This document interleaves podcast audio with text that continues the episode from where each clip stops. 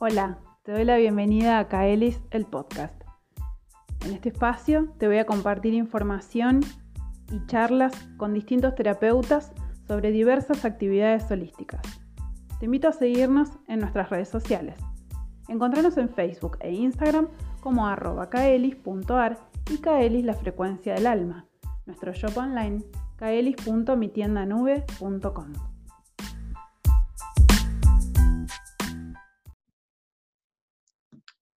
Bueno, bienvenidos a todos a un nuevo episodio de Kaelis el podcast. Hoy tengo para presentarles a una persona hermosa. Conocí a Nati, que es quien hoy nos va a compartir su información hace, hace un tiempo ya, por otras cosas de la vida. Y hoy nos reencontramos desde este lugar, este, compartiendo, como ya saben, una charla eh, donde compartimos información sobre terapias y demás eh, pero bueno, en este caso, hoy la terapia que, nos convoca y el tema que nos convoca es la facilitación, son las constelaciones familiares. Natalia Ormazábal, bienvenida, facilitadora en constelaciones. ¿Cómo estás? Bien, muy bien, muy entusiasmada, que ya veníamos hablando, así que con mucho para charlar para hoy y para contar también. Me encanta, me encanta. Bueno, eh, ¿Cómo eh, generalmente aperturamos este espacio contando un poco eh, lo que tiene que ver con la parte personal o individual de, quien está en el rol, ¿no? De facilitar alguna técnica, alguna herramienta o brindar una sesión y tal. Eh, ¿Cómo llegaste vos a las terapias? Que tenés varias también, como ya muchos. Este, ¿cómo, ¿Cómo llegaste un poco a este mundo? Llegué primero por recomendación, eh, no tenía ni idea de que existía todo esto más que la palabra Reiki, eso era para mí todo lo que eran las terapias antes, y hace unos ocho años más o menos, cuando vivía en La Plata, me recomendaron los registros akáshicos y fue con lo primero que empecé. Registros akáshicos y Reiki con un maestro en La Plata, que eso fue lo que abrió como la primer puerta a todo este mundo holístico. Luego, a través de los registros, me fueron derivando y llegué a talleres de constelaciones familiares, principalmente porque me recomendaban a la persona y por los temas que yo necesitaba trabajar en ese momento. Y, y a empezar con registros y constelaciones me empezó a abrir todo o sea, se dio vuelta mi vida totalmente.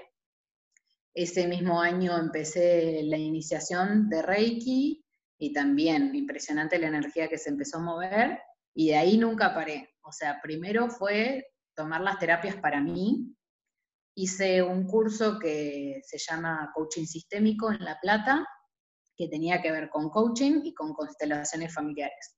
Y ahí me acerqué a las dos cosas y vi que me gustaba mucho la mirada, no solo para mí, sino como para aprenderla como técnica. Así que ahí decidí arrancar por separado las dos formaciones eh, de coaching sistémico y de constelaciones familiares, y a la vez también, por si no me faltaba, la formación en Gestalt en Buenos Aires. Y mientras yo hacía terapia gestáltica.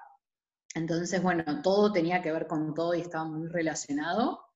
Em, y ahí empecé, y empecé las formaciones y no paré, y después ya era cursito, formación, intensivo, esto, y así fui siguiendo en el camino, siempre dentro de lo que es la mirada sistémica, con la base de las constelaciones y lo holístico, que en realidad es integrar todo.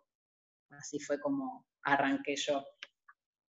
Me pasa que cada vez que hablo con alguien, eh, respecto de cómo, cómo ingresamos a este mundo, siempre nos pasa. Yo digo este mundo espiritual en un punto y este mundo de las terapias, porque en un punto eh, es como que uno se mete en un espacio en el, hablamos siempre como del no tiempo, ¿no? De las líneas que no existen y todo eso, pero en un punto es como que empezamos a percibir que eso es, ¿no? Tan así, porque eh, es como que la mayoría de las personas con las que hablo es entré y ya después, o sea, estuve dando vueltas un par de años, qué sé yo, pero ya después, una vez que arranqué ese curso, no paré más.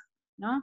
Porque nos va transformando y, siento que nos empieza a dar, más allá de que muchas personas tienen la misión de compartir, de ser facilitadores, de, brindarse como terapeutas, eh, pero digamos, como nos suele pasar, ¿no? Nos empieza a atravesar la vida y empezamos a atravesar procesos que, logran una gran transformación, ¿no? Entonces, como que creo que nos empieza a dar esa sed de querer un poco más. Eh, sí, totalmente. Además, yo creo que lo importante que tienen todas estas terapias alternativas o herramientas es que nos da a nosotros el poder de cambiar, no es alguien de afuera que nos hace el cambio o que viene y nos sana. Somos nosotros mismos. Primero, que estas herramientas, por lo general, nos desnudan en el alma y, nos dejan ver por completo. Entonces el otro puede vernos con nuestro ser herido completamente, con todo lo que tenemos que trabajar. Y cuando empezamos a hacer contacto ahí, ya está, empezamos y, y no se termina más. Entonces, nosotros mismos tenemos el poder de poder ver qué es lo que necesitamos trabajar y sanarnos, ¿sí? Obviamente, em, es lindo recibir desde ya, no sé, una sesión de Reiki, masajes, un montón de cosas, sanación, pero también cuando aprendemos a abrirnos nosotros y a entender que somos nosotros los que nos estamos sanando y que estamos permitiendo sanarnos, ya está, ahí empieza el cambio. Entonces creo que esa es un poco la misión de estas herramientas, ¿no? Que también esto que decís del, del no tiempo o este mundo que yo siempre digo, es como si fuera un mundo paralelo al, al mundo normal. cuando uno se mete ahí, ya está, estás dentro de esa energía. Entonces, nada, yo siempre recomiendo porque todas estas herramientas justamente nos dan eh, eso, la fuerza a nosotros de poder cambiar y sanar y recomendarnos, y son herramientas, algunas más simples, otras obviamente requieren mucha más formación, pero todas nos nos llevan a lo mismo, a transformarnos y a sanar. Así que eso creo que es lo más importante de, todas las terapias. Sí, yo siempre les digo que, bueno, la magia este, existe, pero eh, la tenés vos.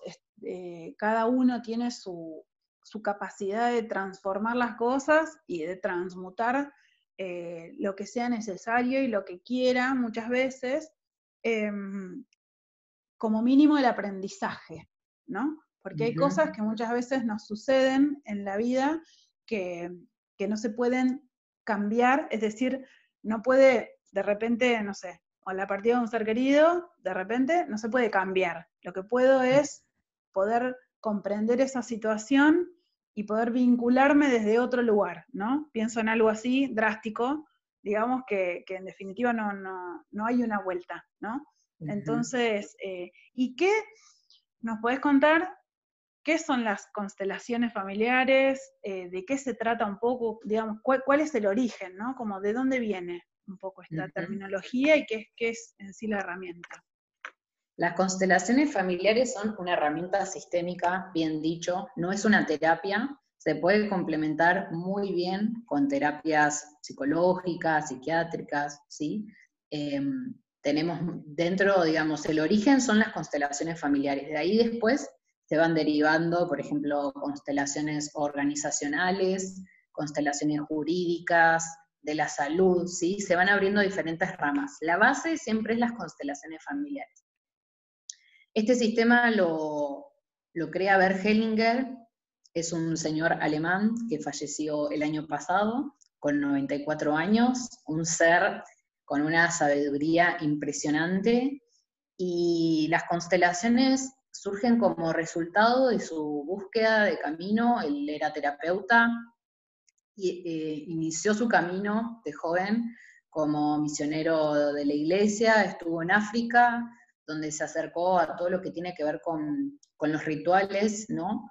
Y de los pueblos. Entonces las constelaciones van resumiendo un montón de miradas e incluyen también la base de la psicología, ¿sí? Nosotros no la trabajamos en la formación, por ejemplo, no nos formamos como psicólogos, pero sí tomamos las herramientas de la psicología, la base teórica, y Bergelinger siempre estuvo formado en lo que tiene que ver la rama de, de la terapia sistémica. Entonces, lo que él empieza a experimentar en sus consultas es que al configurar, por ejemplo, alguien que venía con un tema con sus padres, y al configurar esos lugares, como papá, mamá, ¿sí?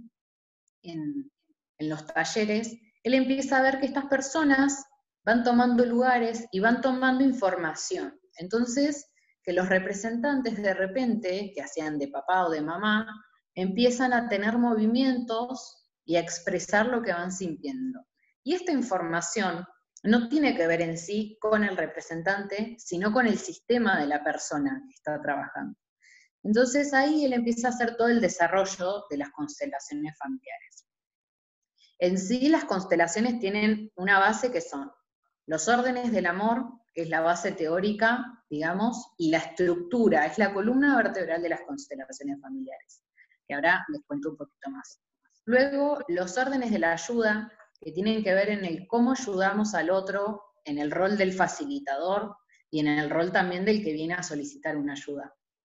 Y después, la mirada sistémica, que es anterior a él, a Bergelinger. O sea, Bergelinger lo que desarrolla en sí son los órdenes del amor, los órdenes de la ayuda y junto a la mirada sistémica se concreta en lo que es las constelaciones familiares.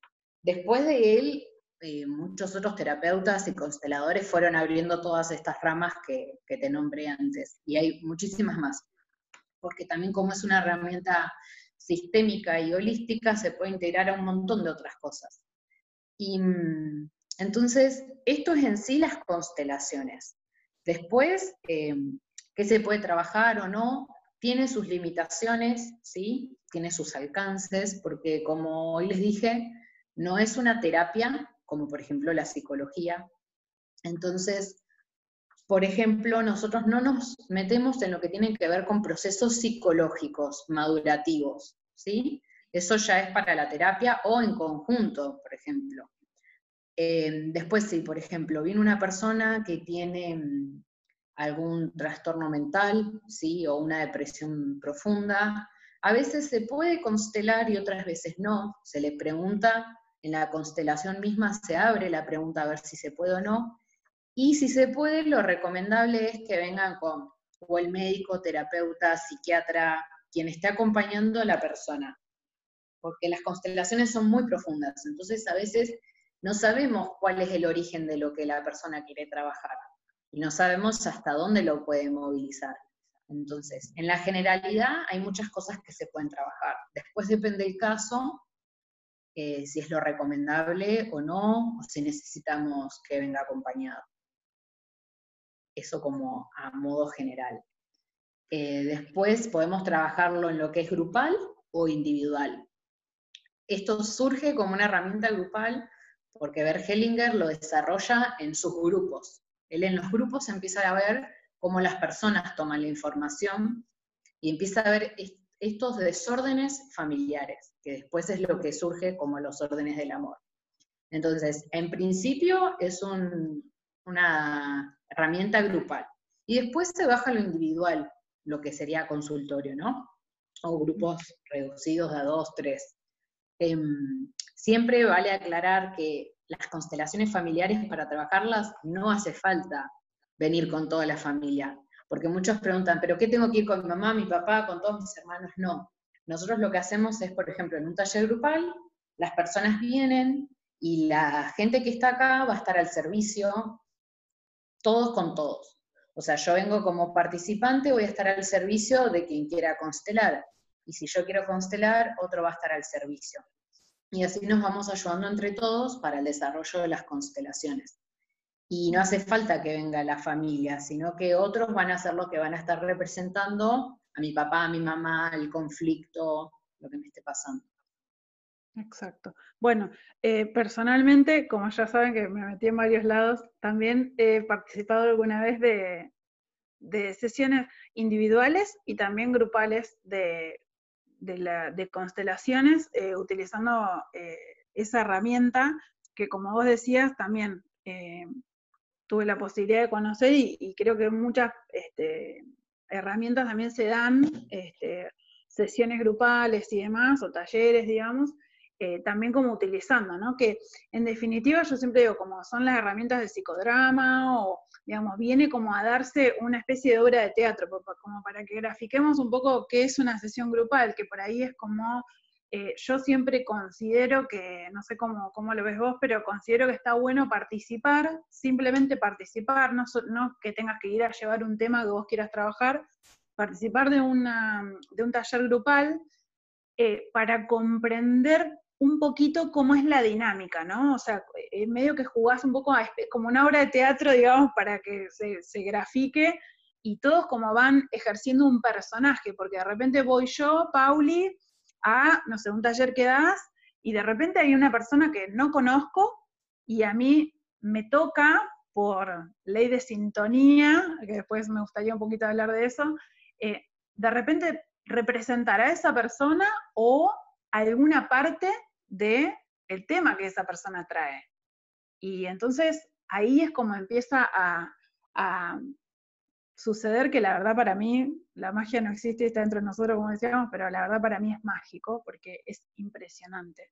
La pregunta que te hago es, ¿de dónde viene esa información que muchas veces se revela en un campo, como se suele decir, eh, dentro de, de, la sesión grupal, de la individual también, pero ¿De dónde viene esa información? ¿De dónde sale? ¿Cómo vos la podés percibir o la sentís? Esa información viene del campo que decimos nosotros cuando estamos en una constelación, el campo, el campo. El campo es esta energía que se genera que tiene que ver con todos los sistemas en los que estamos incluidos. Y esto del campo es un, un concepto que viene de la ciencia, que tiene que ver con el, fenómeno. Entonces, ¿qué es lo que le empieza a pasar a Hellinger al principio? Que él como que no entendía de dónde las personas estaban tomando la información. Porque esto que vos decís, sí, un poco jugamos como este rol de los personajes, pero la información que tomamos viene exclusivamente de la persona que está constelando y que está abriendo su sistema. Entonces, de repente, si a vos te toca representar al papá, te pones de la postura como se para el padre. Y si vos no conoces a esa persona, ¿cómo sabes cómo se para? Si, si no tenés ni idea. Entonces, esa información viene del campo, que son las energías que vamos de alguna forma tejiendo todos. ¿Por qué? Porque el campo va a estar mostrando la información, por ejemplo, de la persona que está constelando, y de todo su sistema. Sí, pero a la vez, también vos como representante estás siendo parte de ese campo de información.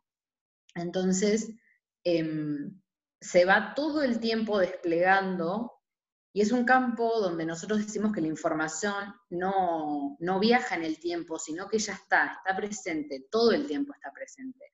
La única diferencia es que la estamos sacando desde el interior y colocándola en el exterior, en este campo físico que hacemos, que es simplemente, por ejemplo, si todos nos ponemos en círculo, el espacio que queda en el medio. Eso es lo que nosotros le decimos el campo. Todo el tiempo estamos inmersos en campo. Por ejemplo, yo acá estoy en mi casa. Alrededor mío hay un campo que puede ser el espacio que ocupa mi casa. Y a la vez mi barrio. Y a la vez mi ciudad. Y a la vez mi provincia y a la vez mi país. O sea, son todos diferentes niveles de campos morfológicos de información.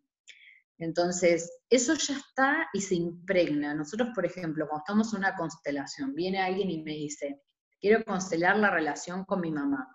Entonces, bueno, después de hacer la entrevista y no preguntarle por qué, qué es lo que sucede, yo le voy a decir, por ejemplo, elija una persona para representarse a sí mismo y otro para la madre.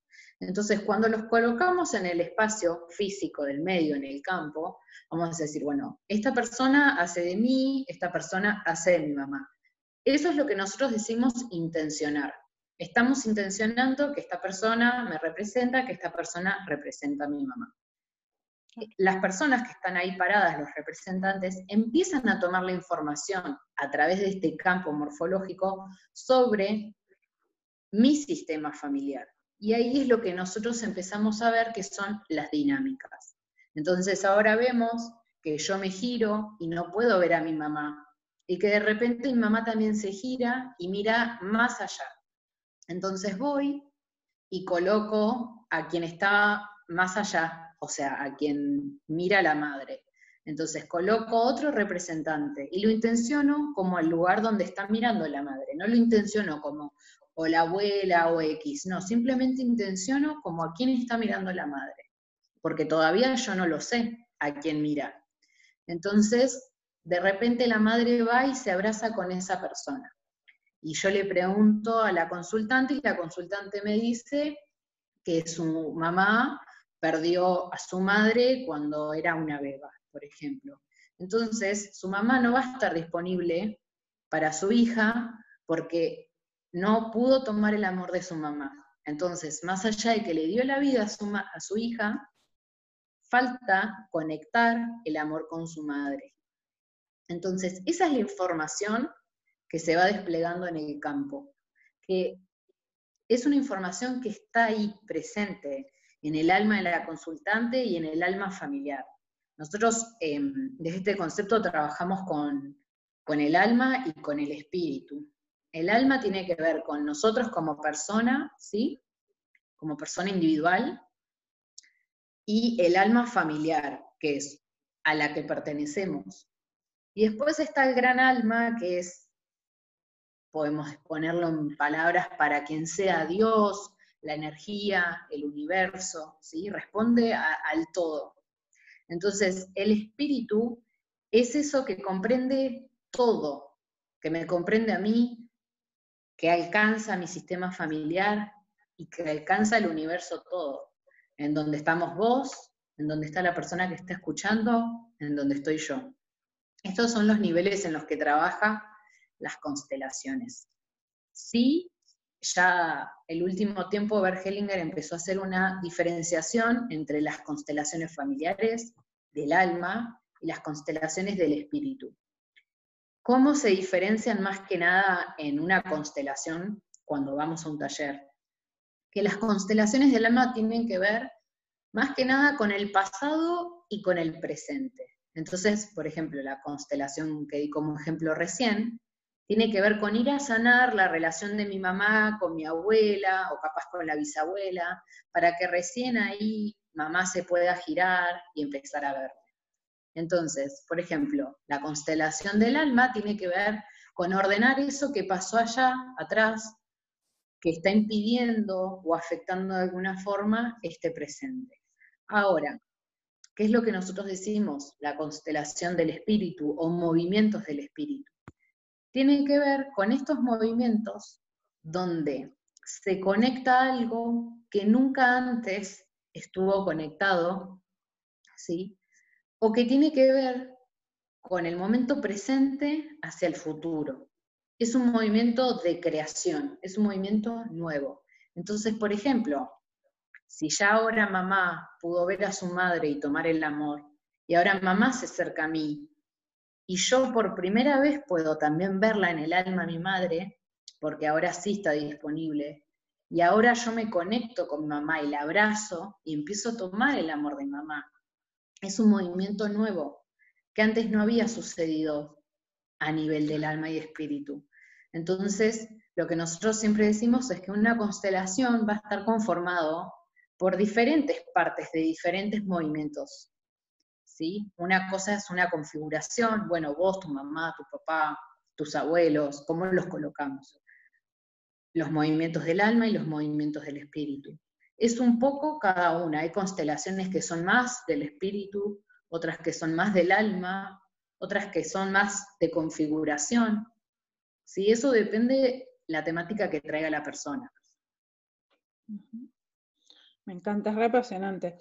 Eh, los invito a todos cuando ni bien puedan físicamente trasladarse a, algún lugar. Eh, ojalá que cuando salga este episodio, en todos que últimamente estoy diciendo medio lo mismo, ojalá que cuando salga este episodio ya se levante la cuarentena y, ojalá pudiéramos tomar. Pero en sí, el mensaje es eh, que cuando puedan eh, vivencien, que se permitan y que se regalen vivenciar esto, porque realmente es, es impresionante. poder vivenciar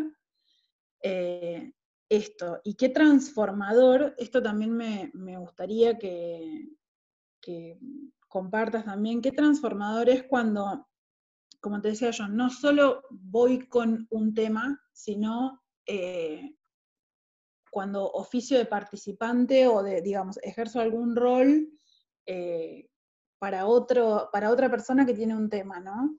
Eh, y creo que es como tan perfecto cómo se ordena también la información, ¿no? Muchas veces decimos, y me resuena tal tema o me hizo sentido, depende, varias herramientas tienen como sus, sus este, latillos, digo yo, para, mencionar, ¿no? Pero muchas veces eh, es esto de, bueno, ah, medio que me toca este tema, porque justo yo también tengo un, ponele, hablamos de esto de la madre, suponte, y por ahí capaz que yo voy, no me animo, o no siento estar preparada para, revelar mi tema, pero bueno, voy y participo. Y en un punto también hay un movimiento ahí, digamos, si bien no se trabaja específicamente, pero se, se, digamos, se, siente también eso. Sí, mira, en la escuela en la que yo me formé, en Buenos Aires, con Sara Gloria Levita, que tiene su propia escuela de constelaciones, nosotros empezamos a experimentar que en realidad en el alba, sea que yo me siente y diga, bueno, yo quiero constelar X tema, o que me, llamen a representar, ¿sí? O que yo desde la silla que estoy ahí solamente participando del taller, ese tema me toca y hay una fibra en mí que se mueve.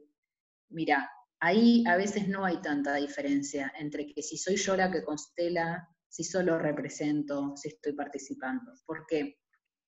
Primero porque si vas a un taller, puede, no todos, pero bueno, vamos generalmente abiertos a trabajar algo, a ver qué es esto que me está pasando, por qué no me sale esto, por qué tengo esta mala relación, ¿sí? Entonces, desde el alma, no importa, digamos, con qué puerta empecemos, por dónde abrimos. Lo importante es que podamos tomar eso que se está mostrando. Hay muchas veces que, que va gente a los talleres por primera vez sin tener mucha experiencia en las terapias, y entonces va muy, muy dudoso, muy a ver qué es esto, no entiendo mucho, y se sienta en el taller y está ahí participando desde su lugar, y de repente alguien constela, vamos a traer otro tema para no repetir el ejemplo de la madre, por ejemplo, alguien viene y cuenta que, en su vida todo se traba, que empieza un trabajo y a los dos, tres meses o lo echan o se tiene que mudar o pasa algo y empieza una relación y también son dos, tres meses y se frustra o el otro se va y me deja. Entonces, empezamos, por ejemplo, a ver esto, ¿no? Que hay un patrón de, de tiempos. Y la persona empieza a trabajar, a constelar este tema, ¿no? Y quien está sentado desde su silla, de repente se ve totalmente movilizado, aunque no entienda por qué, o aunque todavía la constelación no se haya desarrollado. Y de repente empezamos a ver que en la constelación falta un hermanito, o que la persona que está constelando venía en la panza con un gemelo o un mellizo, y el otro se absorbió o no, no prosperó durante el embarazo y solo llegó esa persona. Entonces, quien está en la silla de repente empieza a llorar, como si algo se le, hubiera movido completamente sin entender.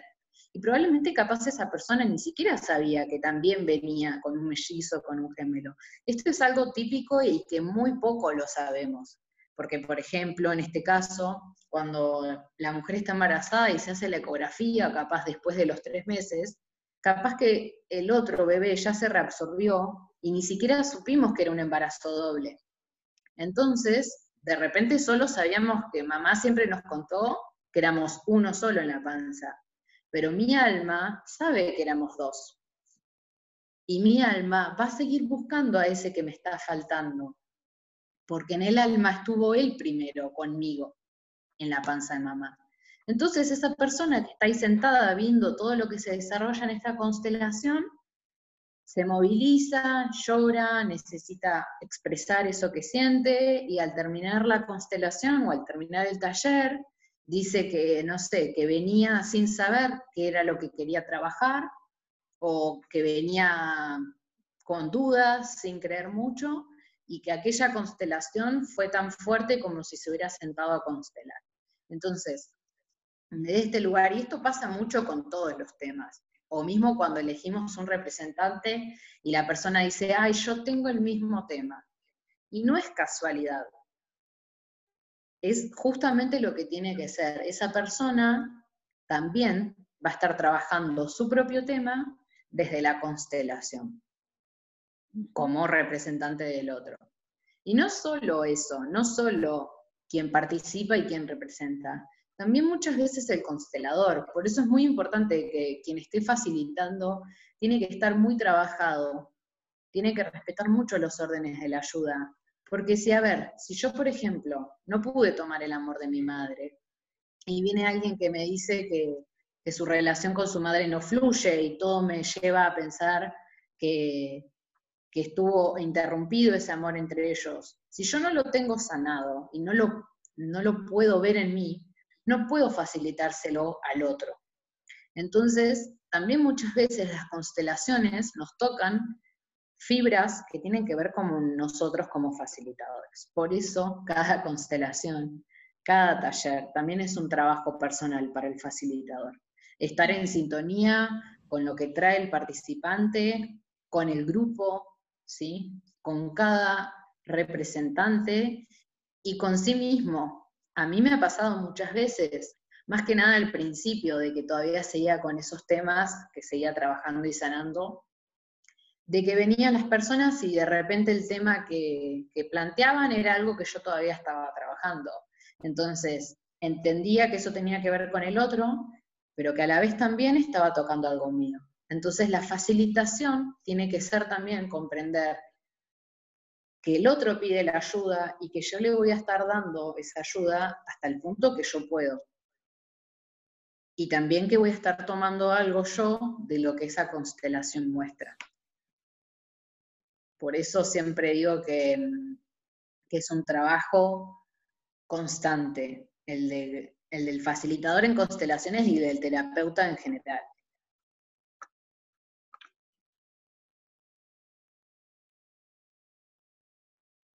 Ok, y dentro de esto que me contás, siempre lo menciono como el camino del terapeuta, ¿no?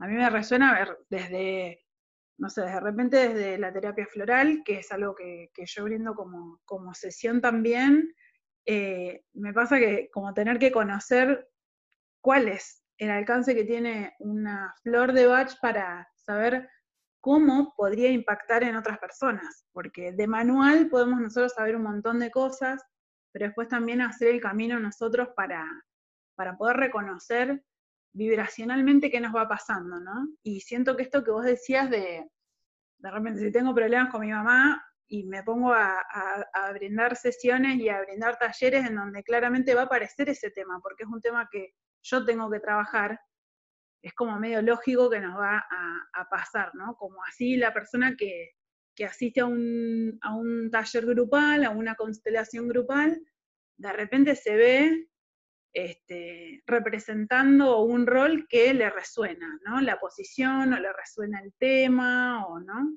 Eh, ¿cómo, cómo, ¿Cómo vos lo vas trabajando, por ejemplo, esto de, de, trabajarte vos, digamos, asistís a, tus constelaciones, en este caso, ¿cómo lo, cómo lo hacen?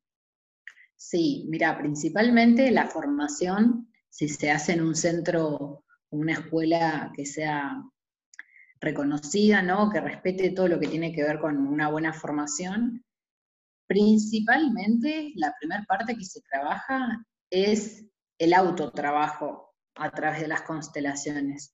Entonces, la verdad, nos las pasamos constelando, las prácticas las hacemos entre nosotros, primero entre compañeros.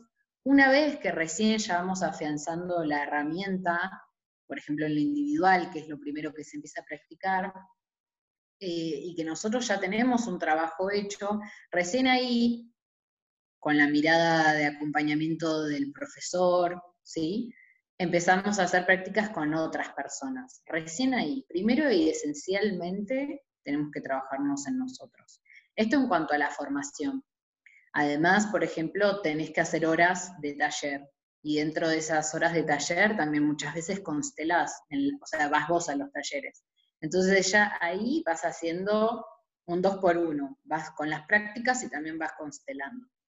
Después, una vez que ya empezás en el camino como facilitador y a brindar esta herramienta, por lo menos yo nunca dejé desde que empecé con las formaciones a trabajarme, no solo de constelaciones, sino un montón de otras herramientas.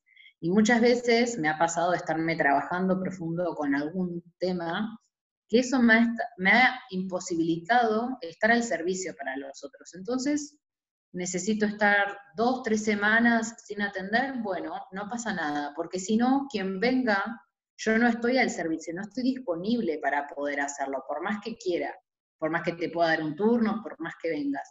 Entonces, yo no te voy a poder dar algo porque me estoy trabajando en ese momento. Entonces, mi forma de trabajar siempre fue en conjunto con otros terapeutas y si me estaba pasando algo, o por ejemplo, muchas veces me pasaba, venían varios consultantes repitiendo el tema, entonces ahí empezaba a ver que eso también tenía que ver conmigo no solamente con que ahí es el top 10 de temas a trabajar. Entonces, bueno, o cuando estoy facilitando y digo, uy, acá qué me, qué me pasó, qué sentí con esto, qué me llevó a mí a mi sistema. Entonces, bueno, voy y lo trabajo. Lo trabajo con lo que sea, con registros acá, chicos, con constelaciones, con biodecodificación, con cualquier otra herramienta que esté necesitando. Y también herramientas y terapias que me hagan de soporte, de acompañamiento, ¿no? Como las flores de Bach o como masajes, ¿sí? Porque también el trabajo del, terapeuta muchas veces lleva a un desgaste físico o emocional, entonces eh, también es trabajarnos todos los cuerpos, no solo el alma. Y, y bueno, es prestarnos atención, en eso siempre es prestarnos atención y entender que, todo el tiempo estamos en proceso de sanación y que seguimos un pasito más, a veces más profundo, pero quien se ponga en el lugar de yo ya tengo todo trabajado, yo ya no tengo ningún problema, ahí es pisar el palito porque mm, es muy difícil, es muy difícil. Para eso ya estaríamos desencarnados, no estaríamos acá. Entonces, también es, es reconocer nuestra humanidad dentro del rol de terapeuta, de, facilitador de lo que sea, de cualquier herramienta también. Entonces, si yo no me puedo brindar a mí o no puedo buscar yo la ayuda que necesito, no puedo esperar que el otro venga y que yo se la pueda dar. Entonces, eso es esencial como terapeutas y facilitadores de herramientas y sanación más que nada, eh, poder mirarnos y poder entender cuáles son las cosas que tenemos que trabajar. Hay veces que, si son temas capaz no tan profundos, podemos patearlas un poquito, pero algún momento va a salir. Nos lo va a traer un representante, nos lo va a traer una situación donde esto se muestre y no podamos con eso. Entonces, eh, por eso siempre digo que es muy importante eso, cómo el terapeuta se forme, reconozca qué es lo que tiene que trabajar y busque la ayuda y entender cuándo puede y cuándo no con una situación. Por eso, por ejemplo, dentro de la formación, en lo que te contaba como los órdenes de la ayuda, dentro del rol del facilitador muchas veces también no podemos con ciertos temas o es demasiado para nosotros. Entonces, si viene alguien y se me sienta al lado y me dice, yo me quiero suicidar en este mismo momento, en estos últimos días, y yo no estoy para poder sostener esa situación. Yo estoy en todo mi derecho para decirle, yo con vos no constelo o esto es demasiado para mí y yo no puedo. Por ejemplo, porque eso es cuidar al consultante y cuidarme a mí. Porque si eso es mucho para mí, no puedo. También es eso, reconocer cuáles son nuestras limitaciones, eh, a veces también cuáles son nuestros fuertes, ¿no? O sea, por ejemplo, yo me reconozco que dentro de, mi rol como facilitadora, mi, gran parte está dentro de lo que es el sistema familiar y el orden familiar.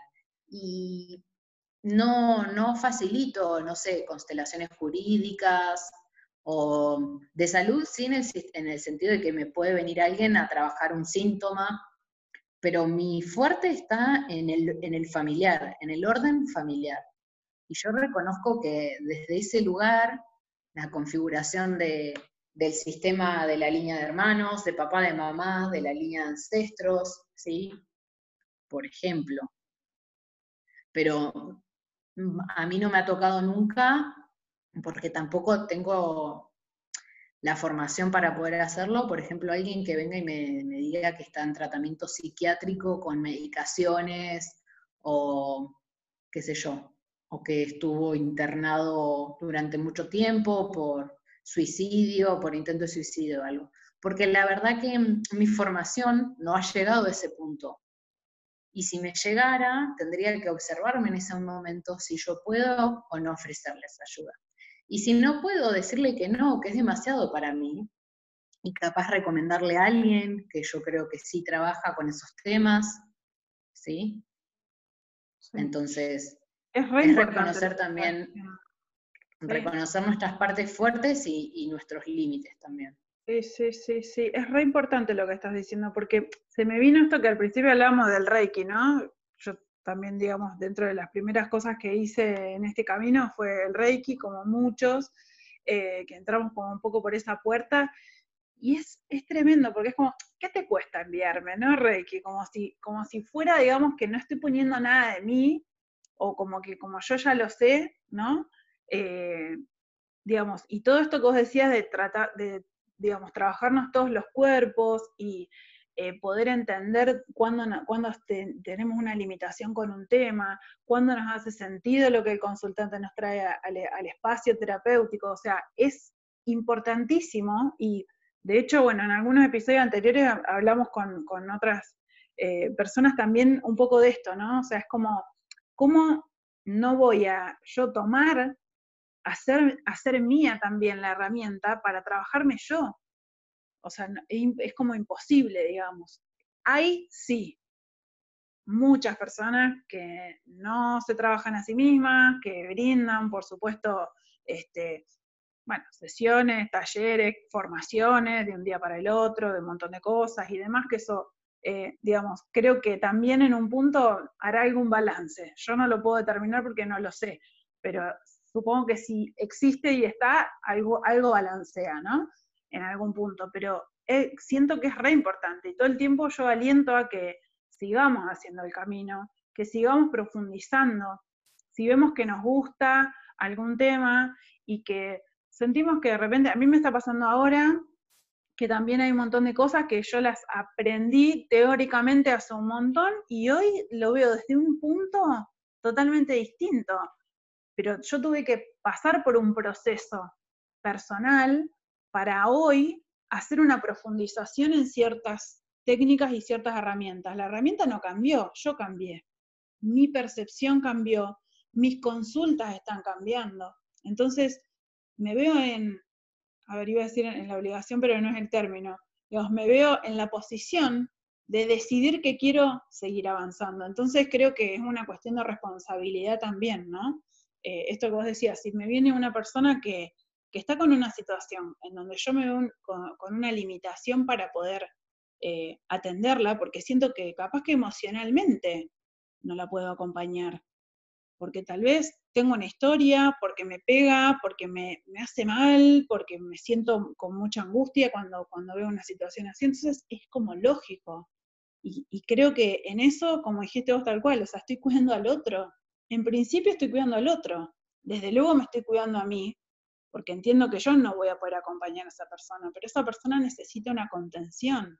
Por eso creo que eh, abrir este, este juego de redes, de tener distintos terapeutas que conozcamos, eh, no cerrarnos, ¿no? Pues entramos por ahí un poco en el ego de que el terapeuta ya está elaborado y ya está reformado y se la sabe todas, pues ya estudió un montón de cosas y, y no es así justamente creo que somos los más heridos, somos los que más nos trabajamos y, que pasamos por cosas duras, porque además somos eh, observadores de un montón de realidades de otras personas. Entonces, bueno, creo que estas pequeñas batallas que vamos este, día a día librando con nuestras consultas están también un poco a, a, eso, ¿no? Este, digamos, nos muestran esas cosas. Sí, totalmente. Y, además, bueno, todos los procesos que, vemos a mí, bueno, esto de lo familiar y demás, este, de hecho, eh, para que estas cosas que pasan en el detrás de escena, como digo yo, ¿no? En, la charla de preproducción que, que hacemos este, con, con, el podcast, que siempre hablo un poco, sobre todo con quienes por ahí no me, no me conozco tanto así como en profundidad, nos pasaba el otro día con una tía hablando, que me dice, bueno, porque por ejemplo hay algunos casos de, y ese caso de era mi caso, estaba como hablando de mí prácticamente, fue muy loco eso que, que nos sucedió, y eso te quería preguntar respecto de esta, yo digo ley de sintonía o ley de resonancia, no sé cómo es, vos seguramente lo tenés más claro, ¿no? Pero esto que sucede entre el dar y el recibir. La importancia de repente, y vamos hasta lo más básico, de poder pagar una consulta de algún modo, como sea, no hace falta que sea dinero muchas veces, sino que haya un intercambio, ¿no? En la energía.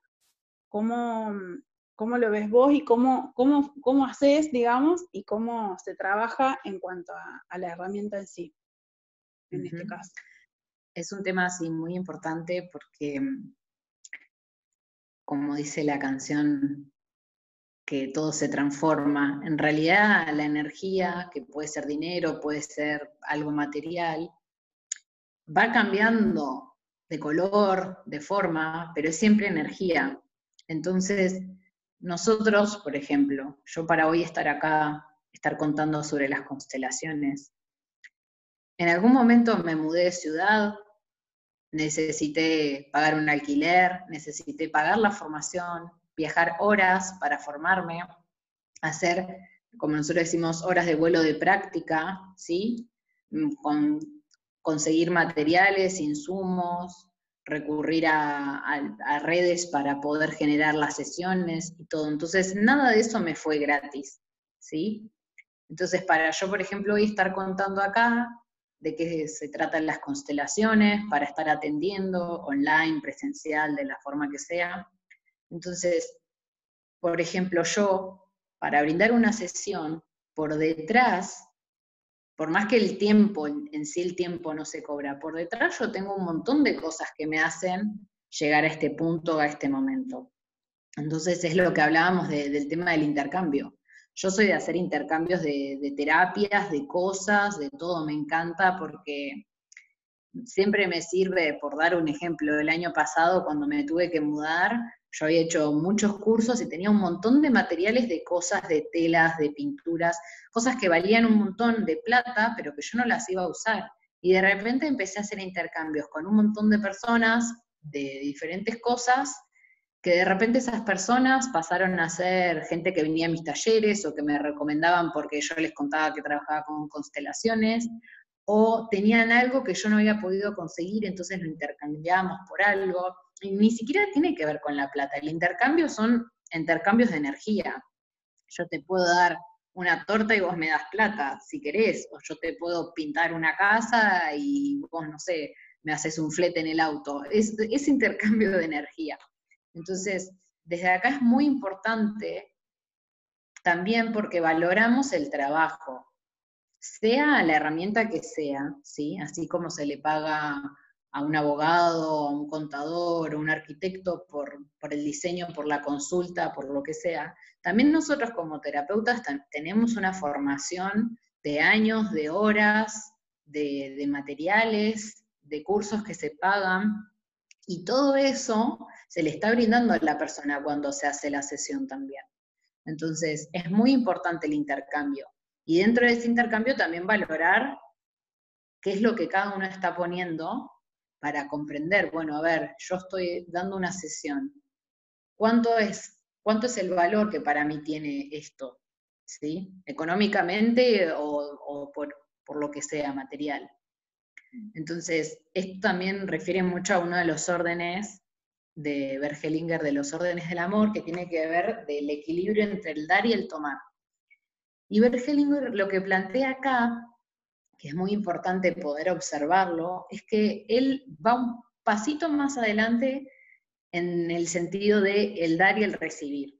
¿Por qué? Porque Bergelinger plantea que nosotros podemos estar recibiendo cosas y no estar tomándolas. Y él este concepto lo pone en recibir la vida. Porque, por ejemplo, nosotros venimos de una mamá y de un papá, o mejor dicho, de un esperma y de un óvulo, ¿sí? Que a veces pueden coincidir con la persona gestante o no. Entonces, mamá pone en riesgo su cuerpo, ¿sí? O la mujer que gesta, o que lleva el óvulo, eh, pone en riesgo su cuerpo, su propia vida, en el parto, para que nosotros llegamos al mundo. Entonces, de repente a nosotros nos es dada la vida, recibimos la vida. Y ese concepto, digamos, lo podemos aplicar a todos, ¿no? O sea, todos recibimos la vida. Ahora, no todos tomamos la vida. Y acá, ¿qué es la diferencia que hace Bergelinger? Dice, piensen en un regalo. Recibís un regalo, es tu cumpleaños y te dan un sobrecito, un paquetito con un regalo. Y vos lo recibís. Vos podés recibirlo en tus manos y no incorporarlo en vos, y no tomarlo. ¿Qué quiere decir tomarlo? A sentir a eso que nos es dado, tomarlo en el alma y hacerlo propio. Y esto es un rol de adulto, el tomar ese regalo que puede ser la vida, por ejemplo. Entonces, el tomar tiene que ver con una acción, una acción que yo tengo que hacer. Cuando recibo algo, tengo que hacer un pasito hacia eso que yo recibo para poder tomarlo, para poder tomar a mamá, a papá, para poder tomar mi vida, mi salud, para poder tomar una pareja. Por ejemplo, uno de los temas típicos a trabajar en las constelaciones y en muchas de las terapias, la pareja. Todos vienen, ay no, que no consigo pareja, que me duran poco las parejas, porque también el formar una pareja y hacer crecer una pareja tiene que ver con el tomar a la pareja. A mí la pareja no me llega y yo la recibo y está ahí. Yo tengo que ir también hacia la pareja, como el otro, la, otra parte de la pareja tiene que también ir hacia mí. Entonces, recién ahí podemos tomar al otro o a esa energía o a ese alguien o la vida. Entonces, lo que plantea Bergelinger hace un cambio radical porque entonces lo que nos da es la responsabilidad como adultos de ir y tomar eso que recibimos. Principalmente. Sí, sí, sí.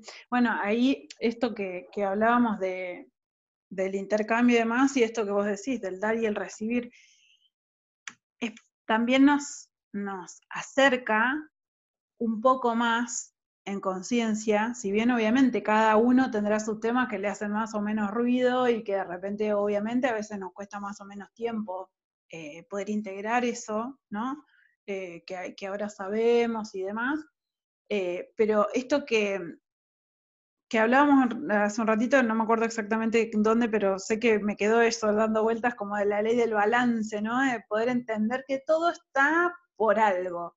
Muchas veces, desde mi juicio, de repente alguien que hace tal o cual cosa está mal, ¿no? Entonces, desde mi percepción, y veo a ese otro ahí, de repente, sufriendo porque alguien le hizo algo, ¿no? Entonces muchas veces decimos, ay, pero ¿cómo puede ser? Mirá que te condenado, que no, ¿no? Como todo lo que... Y no significa que esté bueno que esté pasando eso, ni que esté bien que esté pasando. Probablemente era necesario. ¿Es doloroso para esa otra persona? Obvio. ¿Es doloroso para el otro que lo ve de afuera? Obvio que es doloroso. Muchas veces puede ser doloroso. Probablemente hay algo detrás que no vemos, que era esto que vos decías, que energéticamente hay un campo vibracional, como cada uno, digamos, quiera llamarlo, pero hay, un campo con una información necesaria para la evolución de cada una de esas partes. Incluso, siento yo, de ese que observa. ¿No? Sí, eh, totalmente, porque al observar también nos estamos espejando a nosotros. Porque si me duele, lo que yo estoy viendo en el otro tiene que ver con una herida propia. ¿sí? O algo que yo también necesito mirar hacia adentro. Porque entonces, si eso a mí, voy a dar un ejemplo, viene una persona y te cuenta que perdió a su madre o a su padre siendo muy chiquito en un accidente o en algo muy drástico, el cambio en su vida, sí, lo cuenta con todo el dolor y llora. Yo como terapeuta, como facilitador, yo no puedo hacer, no quiero decir que no puedo hacer contacto con su dolor, porque lo comprendo, porque entiendo de dónde viene, pero yo no me puedo quedar en su, en su dolor, porque tengo que empezar a mirar su propio destino, el destino de esa madre o de ese padre que falleció de una forma capaz muy dolorosa, ¿sí? Entonces, por ejemplo, si yo lo miro al consultante y veo en él también su destino, y veo también el destino de los padres, y veo también el destino familiar, yo miro hacia la solución, o miro la posibilidad del cambio. ¿Sí? Entonces, si yo como, por ejemplo, terapeuta, me conecto con ese dolor y lo único que hago es decirle, no, sí, es, muy doloroso lo que a vos te pasó, y sí, no, llorá porque mirá cómo se murió tu mamá. No cambia nada la situación para esa persona. Puede llorar mucho, pero va a seguir igual ese dolor, ¿sí? Entonces, hay que hacer contacto con el dolor desde ya, porque es una liberación emocional. Hay veces que necesitamos putear, enojarnos, pegarle un almohadón, llorar. Entonces, eso sí totalmente es necesario como el primer paso, una liberación emocional pero después tenemos que mirar hacia atrás. Entonces, mirar ese destino, mirar qué es lo que yo necesito tomar de esta situación. Hay veces que destinos trágicos no podemos rescatar algo, como decir, ay, no, esta persona tiene que aprender que a sus cinco años quedó en silla de ruedas. Y no, bueno, es muy difícil de comprender, pero hay que poder asentir al destino de esa persona, porque capaz que es algo que no podemos cambiar. Capaz que esa persona ya no, no hay posibilidad de un cambio. Entonces, pero mm, capaz no hay un cambio físico, pero sí en el alma, porque si nosotros empezamos a mirar el destino de esa persona y todavía más allá, por ejemplo, eh, con este ejemplo que estoy dando a una persona que a los cinco años se queda en silla de rueda, ¿cuántos deportistas paralímpicos hay que toman lo que les ha pasado como destino en su vida, de haber perdido una pierna, un brazo, algo, ¿sí? Y de repente son deportistas a gran escala mundial, eh, llevándose premios, representando a sus países, y toman del, del, capaz algo trágico que les pasó, el destino de su vida. Que probablemente capaz esa persona, si no le hubiera pasado nada, ni, ni pensaría en el deporte. Pero sin embargo, esto que le pasó lo llevó a conectarse con algo muchísimo más grande, aceptar, entender que capaz algo de su vida cambia a partir de tomar eso que le pasó. Entonces, esto mismo lo podemos tomar en, algo propio de nosotros, como en lo familiar o en lo sistémico que pasa en nuestro alrededor, ¿sí? Em, yo creo que las constelaciones familiares, cuando las podemos incorporar en nosotros, o lo que plantea mejor las constelaciones familiares, es a sentir. Mira, hoy te puedo dar un ejemplo de una sesión que tuve, eh, obviamente no, no voy a nombrar a la persona, sí, una chica que está tratando de quedar embarazada porque está buscando su segundo hijo y ya hace más de dos años que, que están intentando y no pasa nada y está con los estudios y todo y estuvimos trabajando el linaje materno. Eh, su mamá, su abuela, las pérdidas de hijos que hubo en el sistema. Y de repente eh, le dije que repita una frase, que son las frases sanadoras que usamos dentro de las constelaciones, que es esta.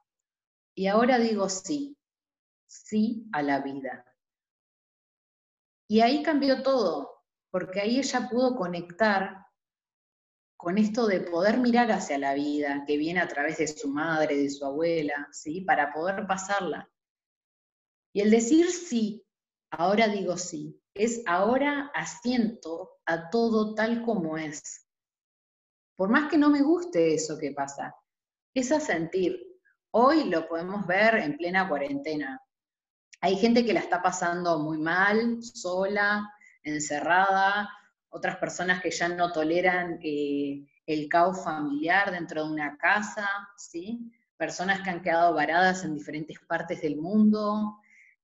Todas, cada, cada persona, cada familia tiene su propia situación. Gente que, se le ha cortado la economía por todo esto, ¿sí?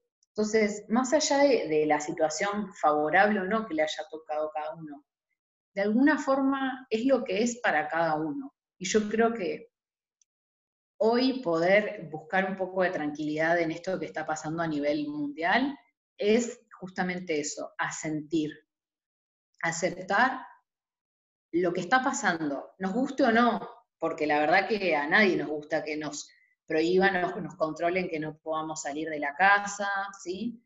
O las reglamentaciones, pero es lo que es, es lo que es. Entonces, poder asentir nos da la posibilidad de buscar un poco más de calma en nosotros y capaz desde esa calma, desde ese asentir a todo tal como es, buscar otras opciones, obviamente dentro de las posibilidades que cada uno tiene y de las circunstancias en las que este momento les llega desde ya. O sea, nosotros lo podemos hablar porque estamos conectadas a Internet, porque tenemos una casa, luz, servicios, comodidad, desde ya. Entonces yo creo que esto en, todos los planos de la vida, a sentir, porque mm, hay, muchas veces nos pasan cosas que no podemos controlar y eso nos lleva a tristezas, a enojos, a peleas, a frustraciones, y, luchamos contra eso, como si estuviéramos peleando, remando contra eso. Y de repente cuando sentimos a eso que está pasando, asentimos a nosotros, al destino, a la situación, ahí algo empieza a cambiar también. Es apasionante. A mí me encanta. Me encanta tenerte hoy y que hablemos de todo esto porque me parece tan, tan espectacular. Yo últimamente este, ando hablando todo el día de lo mismo, digamos. Como ando constelando con todo, ¿no? Siempre nos veo en, la situación, nos veo, digo, a mí y a los que me rodean y a, y a todos, digo, este, todo es tan perfecto, digamos, muchas veces pensé en cuando una persona se quedó sola pasando la cuarentena, otra persona se quedó con quien, entre comillas, que se llevaba tan mal y de repente decidieron que iban a pasar la cuarentena para, no estar solos o solas. Eh, y de repente decís, bueno, justo era el vínculo que capaz que tenías que trabajar, ¿no? Como, o, acercarte a esa persona de otro lugar. Entonces, como pienso en eso y, y, creo que trato por lo menos de comprender que, hay un balance en todo, en todo, en todo, en todo lo que nos pasa y que también tenemos la posibilidad de mejorar la situación en la que estamos. Siempre hay una posibilidad de mejorar en la, situación en la que estamos. Eh, y de cambiar. Recién cuando decías esto, este, nada, me acordaba, qué sé yo, de repente veo, no sé, que es un tema que todo el mundo lo conoce, ¿no? El tema de la tragedia de los Andes, un montón de jovencitos jugadores de rugby, de elite, y de repente hoy hay un montón de personas en el mundo que asisten a las charlas, a las conferencias que ellos dan, simplemente porque ellos tuvieron que atravesar una tragedia de las más conocidas de la historia. Un accidente aéreo, se pierden en el medio de la cordillera, están un montón de, días este, sin poder sobreviviendo sobreviviendo como podían, y digo, ¿le vemos algo lindo a esa situación? No, lindo no es. ¿Agradable? No, la verdad que no. Hubiera preferido irme de viaje y que todo sea perfecto, o bonito, o, digamos, perfecto en el sentido que uno considera, ¿no? Pero pasó. Y esa persona probablemente levanta de la cama a alguien, porque dice, che, pará, se puede, ¿no? Este tema da para un montón. Eh, te agradezco un montón Nati, no sé si querés agregar algo, nos quedan ahí unos cinco minutitos, este, pero bueno, me gustaría que dejes obviamente tus redes o la forma que, tengamos para contactarte eh, y si querés agregar algo más sobre esto. Dale.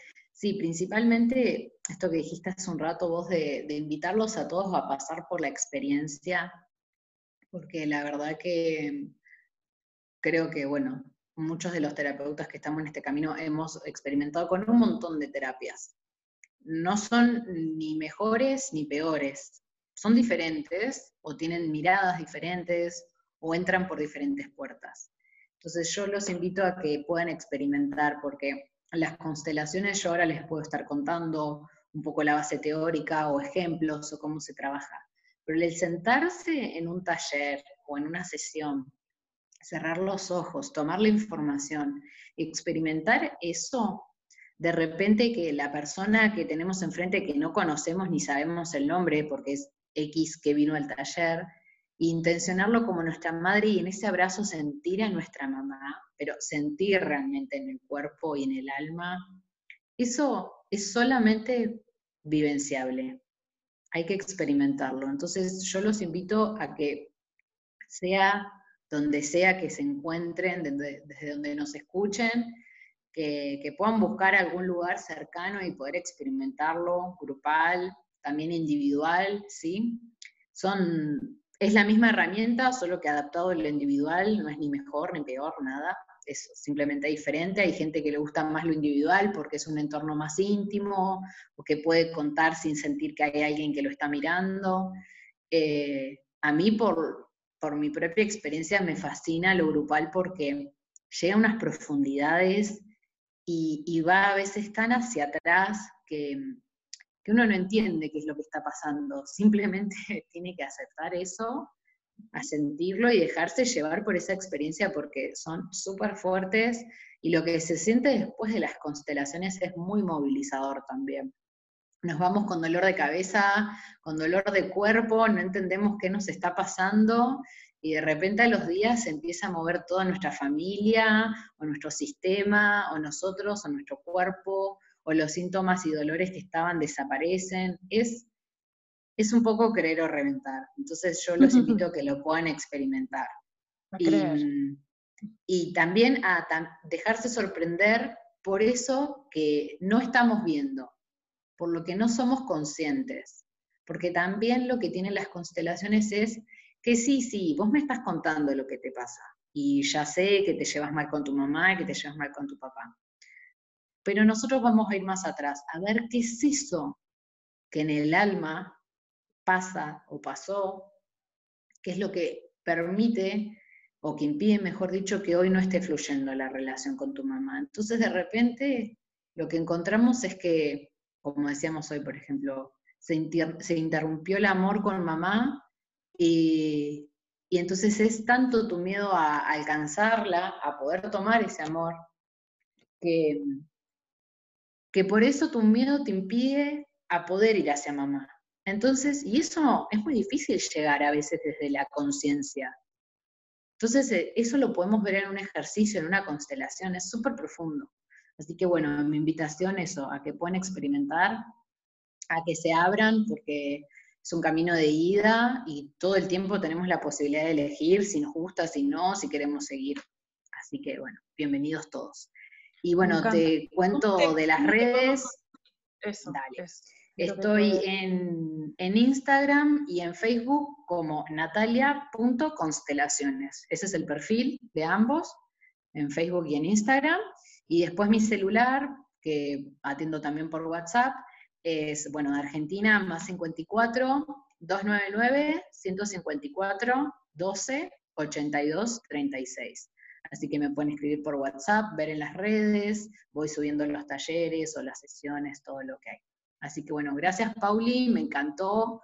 Ya tendremos que hacer otro sobre todos los otros temas que nos quedaron por ahí pendientes. Así que muchísimas gracias. Muchas gracias a vos, Nati, obvio, este, me encantó. Eh, gracias por, tomarte este tiempo y compartir toda esta información. Y bueno, obvio que yo a todos les, les digo que, bueno, que justamente que prueben, que busquen información, que, indaguen y que, bueno, obviamente si quieren y tienen ganas de, contactar a Nati, si no, obviamente si, te olvidaste o lo que sea, en Kaelis, por supuesto, vamos a brindar la información también de cómo contactarla, así que muchas gracias. Eh, hasta aquí llegamos por este día, por este episodio. Cuídense mucho. Mil gracias, Nati, de corazón. Gracias, Pau espacio y bueno, a todos gracias por escucharnos. Que estén muy, muy bien.